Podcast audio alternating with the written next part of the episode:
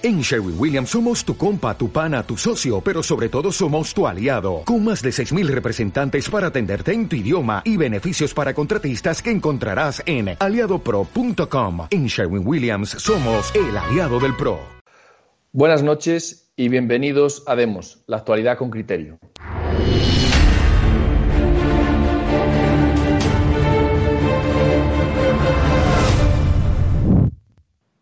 ¿Qué tal, queridos amigos? Buenas noches. Es jueves 7 de marzo de 2019 y comenzamos aquí una nueva edición de Demos Radio y Televisión. Yo soy Jesús Murciego, me encuentro en Holanda y tenemos para participar hoy a Carlos Paz desde Madrid. ¿Qué tal, Carlos? ¿Cómo estás? Hola, buenas noches. Pues muy bien y contento de estar aquí de nuevo otra vez. Y, esta vez eh, te vemos bien. Otra vez, teníamos una foto tuya, pero esta vez te vemos en directo y un gusto contar contigo de nuevo. Y uno de los habituales con nosotros, Gustavo Pareja desde Guayaquil. ¿Qué tal, Gustavo? ¿Cómo estás? Hola, muy bien. Aquí encantado de compartir una vez más con, con, Demos la actualidad con criterio. Saludos. Pues sí, hoy vamos a tratar eh, de la política americana y su repercusión tanto para España como para el resto del mundo. Eh, vamos a, empezar por la parte interna de la política americana eh, que está marcada por el discurso que dio Trump en el evento de la CIPAC, de esta conferencia republicana, donde aparte de Nigel Farage también participó em, Trump y dio un discurso en el que fue muy famoso porque se fue del guion. Tienen normalmente un guion asignado en el teleprom, que simplemente lo leen em, de manera, manera fantástica algunas veces, como hacía Obama, y Trump simplemente se salió del guion y empezó a hablar pues, de lo que le dio la gana, contar sus chistes, a meterse con, todo el mundo. Y, bueno, pues tuvo, fue un discurso de dos horas, bastante largo, y en él, pues sobre todo se metió con una, noticia que, no sé si ha tratado la prensa española, a mí me ha costado encontrarla en el diario ABC, y es el anuncio del Green New Deal eh, que ha lanzado la oposición demócrata, que como ha tomado el Congreso ahora, ha conseguido la mayoría en el Congreso, pues ha hecho una apuesta muy clara por las energías renovables. Y este Green New Deal ha sido presentado por eh, la congresista Alexandria em, Cortés. Y, Ocasio Cortés. Ocasio Cortés, como bien dices, y ha sido muy criticado por, por la prensa americana. Me gustaría que nos dieras más información, Gustavo, al respecto. Bueno, desde, desde las últimas elecciones eh, que se dieron el año pasado en los Estados Unidos, los demócratas, eran elecciones legislativas, los demócratas adquirieron mayoría en, el, en, el, en la Cámara de Representantes, en la Cámara Baja, pero los republicanos tienen mayoría en la Cámara de Senadores, ¿no? Que es la, que representa a los estados.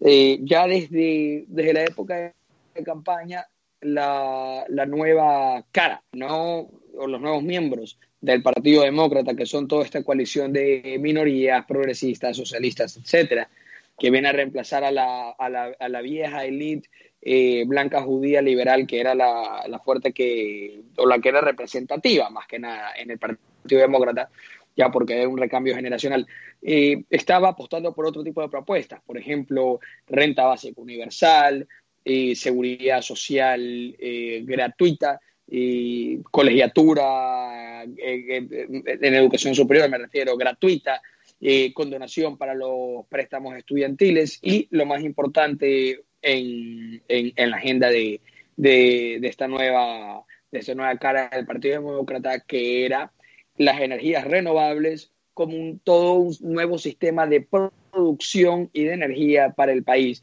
para poder dejar atrás la energía fósil y según lo que considera Alexandria Caso Cortés eh, en relación a estudios que se han hecho, que también hay estudios en contra, eh, para poder paliar o disminuir el problema del calentamiento global, ya que según ella, como lo dijo en una conferencia hace unos hace unas tres semanas o cuatro semanas, el mundo se iba a acabar como en 15 días o 15 años. Entonces, eh, para, para ellos es bien serio estoy aquí, ¿no? Sí, me gustaría que comentaras, Carlos, em, eh, cuál, es tu, cuál es tu visión sobre esta, esta reciente, em, reciente gusto por, em, del Partido Demócrata Americano por la, ecología, por, eh, por, todo esto de las minorías y, si lo ves relacionado con, la, con lo que está pasando también en España, con la ideología de género. Sí, si buscamos qué es lo que significa el Green New Deal, te dirán las versiones oficiales que está basado en esos estudios, en esas propuestas en torno al calentamiento global, por un lado, y por otro, a esa crisis financiera mundial. Pero la cosa va mucho más allá. Realmente, este Green New Deal eh, no es otra cosa que el foco, el origen de todas esas, y permítaseme la expresión, eh, ideologías disolventes en las que está la ideología de género como centro, como epicentro de toda esa progresía para irradiarlo al resto del mundo. Este sería el nudo gordiano real de lo que significa el Green New Deal.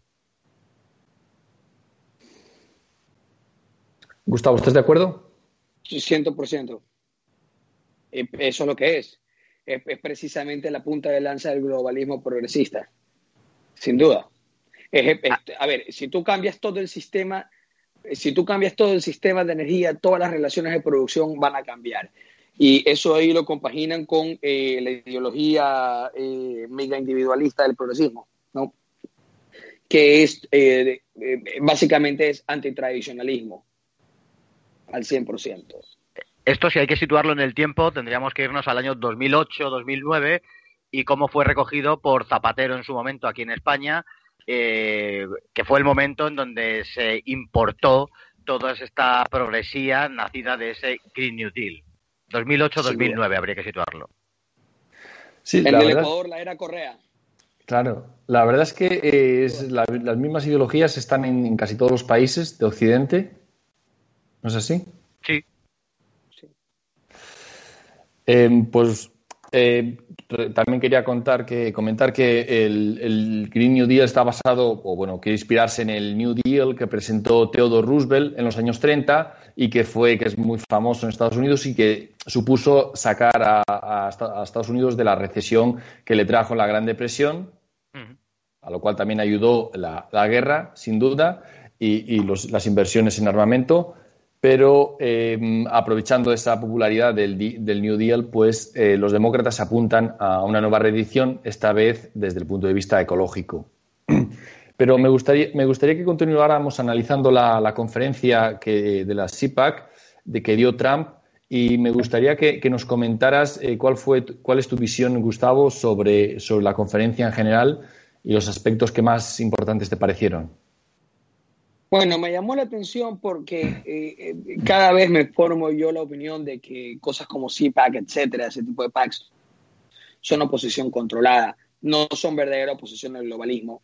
Eh, curiosamente, se prohibió a gente de la derecha y precisamente de la extrema derecha por el ingreso al, al, al CPAC, lo cual es curioso porque al mismo tiempo se permitió el ingreso de grandes cantidades de miembros del grupo Antifa progresistas, eh, comunistas, anarquistas, etcétera, de eh, reporteros del Huffington, del Huffington Post y, demás tipos de medios netamente propagandísticos y de neoizquierda, ¿no? Eh, si lo queremos separar de una izquierda tradicional, que sin duda no son lo mismo. Entonces, uno, uno, uno con un ojo crítico se da cuenta que eso es tal vez una contradicción. Es decir, no dejas entrar a los de la extrema derecha que te guste o no son más o menos los de tu vertiente, pero dejas entrar a los de la extrema izquierda para que te hagan un circo y vayan a burlarse de la gente que estás presentando. Me parece a mí un poco conspicuo. Si no te gusta ninguno de ambos, no dejes entrar a ninguno. Y, mantienes un tono de seriedad y de organización en tu evento, ¿no? Eh, eso, eso me llama muchísimo la atención y con el paso del tiempo yo he ido perdiéndole todo tipo de seriedad y de importancia a este tipo de eventos. No lo veo como oposición al globalismo, no lo veo ni como conservador, ni como tradicional, ni como libertario, no, no, lo, veo como simplemente un discurso controlado dentro de lo políticamente correcto que era lo que uno desde, eh, desde la época en que Andrew Breitbart eh, participaba, uno esperaba, ¿no? Ver algo que rompa lo políticamente correcto, algo distinto, que no sea tan aburrido, algo que sea fresco, algo que sea real y no artificial, y no lo está haciendo. Mi opinión, por lo que pude ver. Carlos, ¿la compartes? totalmente. No esperemos eh, ninguna concreción de, lo, de una oposición real a lo políticamente incorrecto que venga de Estados Unidos. Eso me parece imposible. Desde el principio, que desde el momento en que Trump eh, surgió, hubo gente que quiso identificar a Trump con esto y, esto no es así. Ha quedado los hechos eh, corroboran que esto no es así y evidentemente se puede hablar en este sentido, como dice Gustavo, de Trump como una disidencia controlada. Vale, pues si os parece pasamos a, hablar ahora eh, de, la parte internacional de la política americana, eh, aprovechando que tenemos a Carlos, que es experto en Siria, y la última vez que participó con nosotros nos habló del tema de Khashoggi, periodista que mataron los saudíes. Nos gustaría que nos contaras un poco también ahora qué ha pasado en Siria y en Oriente Medio, por extensión, desde, desde ese momento. Desde, porque desde que Trump retiró las tropas o anunció que retiraba las tropas, mm. no ha habido grandes titulares, ha salido de la prensa Siria y Oriente Medio y nos hemos olvidado un poco. Así que nos gustaría que nos contaras un poco. Pues evidentemente ha habido un apagón mediático desde, desde la última vez que hablamos, si no antes, precisamente porque son conscientes que la guerra la han perdido. El mundialismo, esas fuerzas del mundialismo auspiciadas en algunas potencias regionales como Turquía o Arabia Saudí son conscientes desde hace mucho tiempo que la guerra la tienen perdida. Tanto en cuanto es así, no les interesa eh, que existan noticias en torno a Siria si no es de vez en cuando para hablar de alguna cuestión fantasmagórica que viene a ser sinónimo de eh, crímenes por parte del gobierno de Bashar al-Assad, crímenes que no pasan más allá de ser eso, puras fantasmagorías.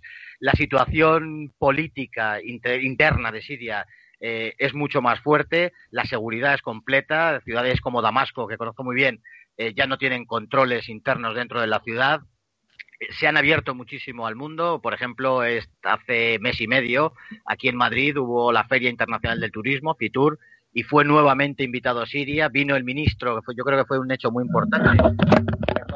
Perdón, que se me ha caído el micro.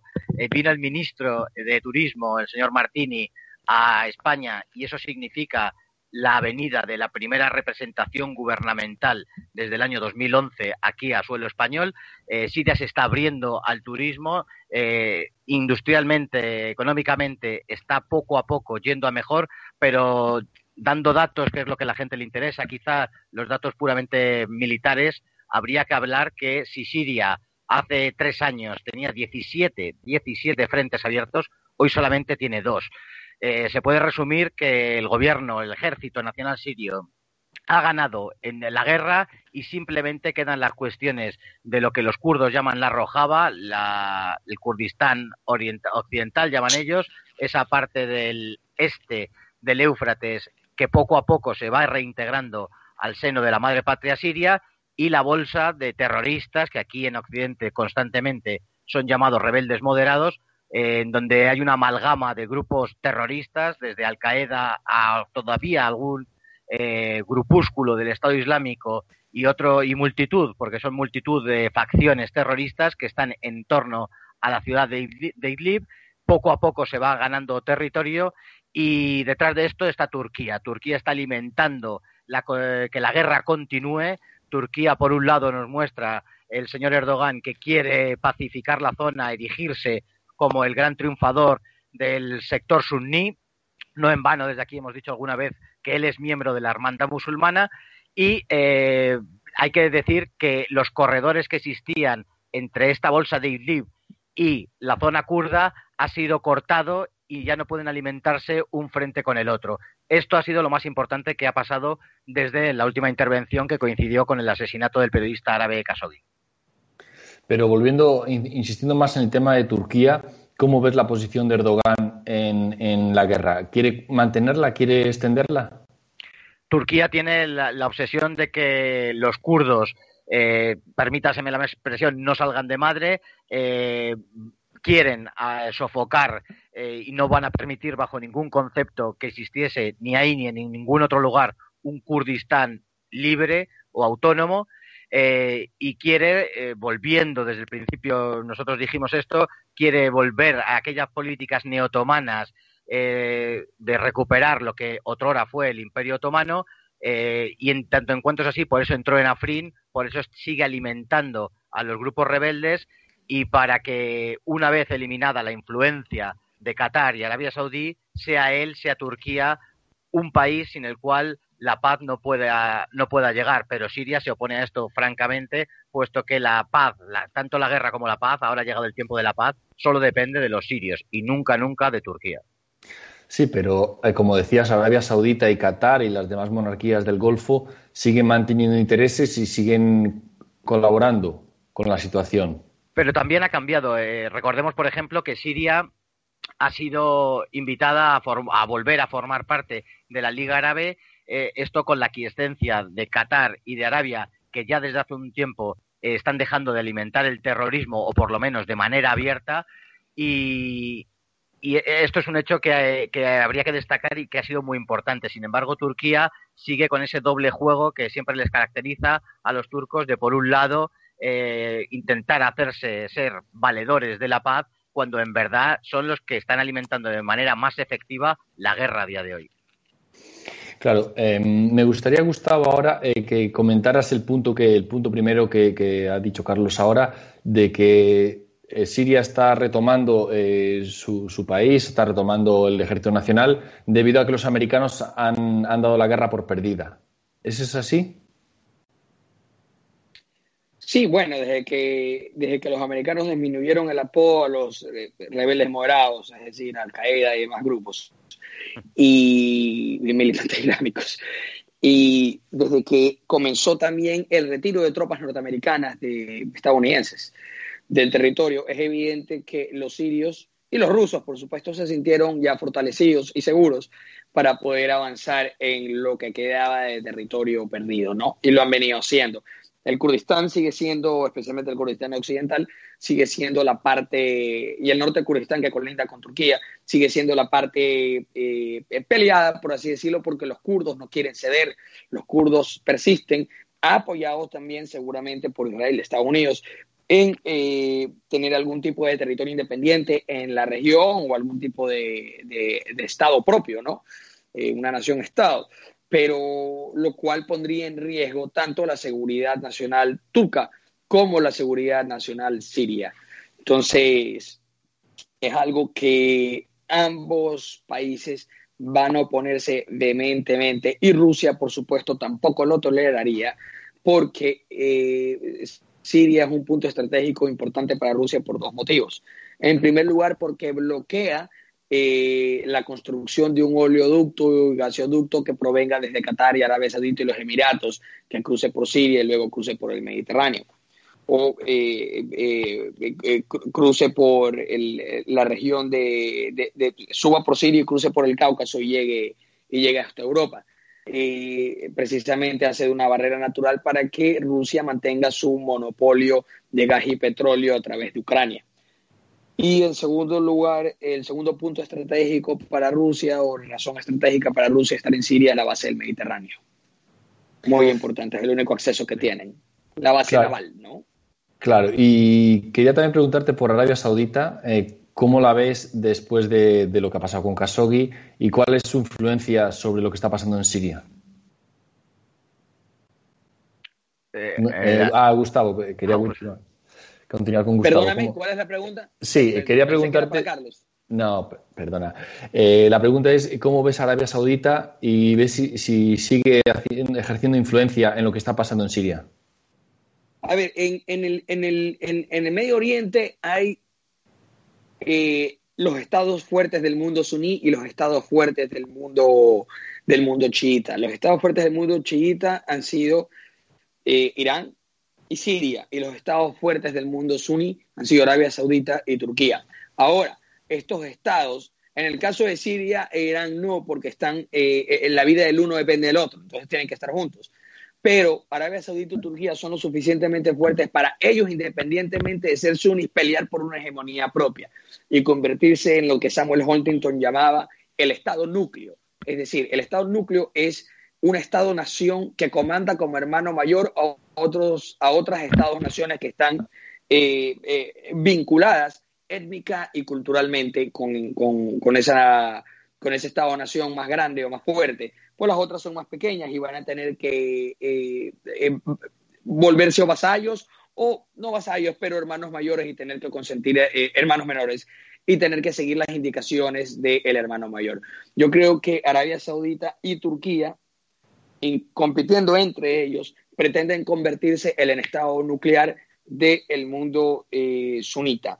Eh, Pakistán intentaría también serlo, pero no lo ha logrado ser, pues la influencia de los saudíes en Pakistán es enorme y ahora también la influencia de los chinos en Pakistán es enorme precisamente para eh, hacerle un contrapeso a India, ¿no? Entonces, eh, e-, esas son las razones. Yo veo a Turquía, Turquía tiene, si no me equivoco, el tercer ejército más potente de la OTAN, el tercer o cuarto ejército más potente de la OTAN, es un país rico, altamente industrializado, está más tecnificado que Arabia Saudita. Me parece que también tiene una población mejor instruida y mejor entrenada.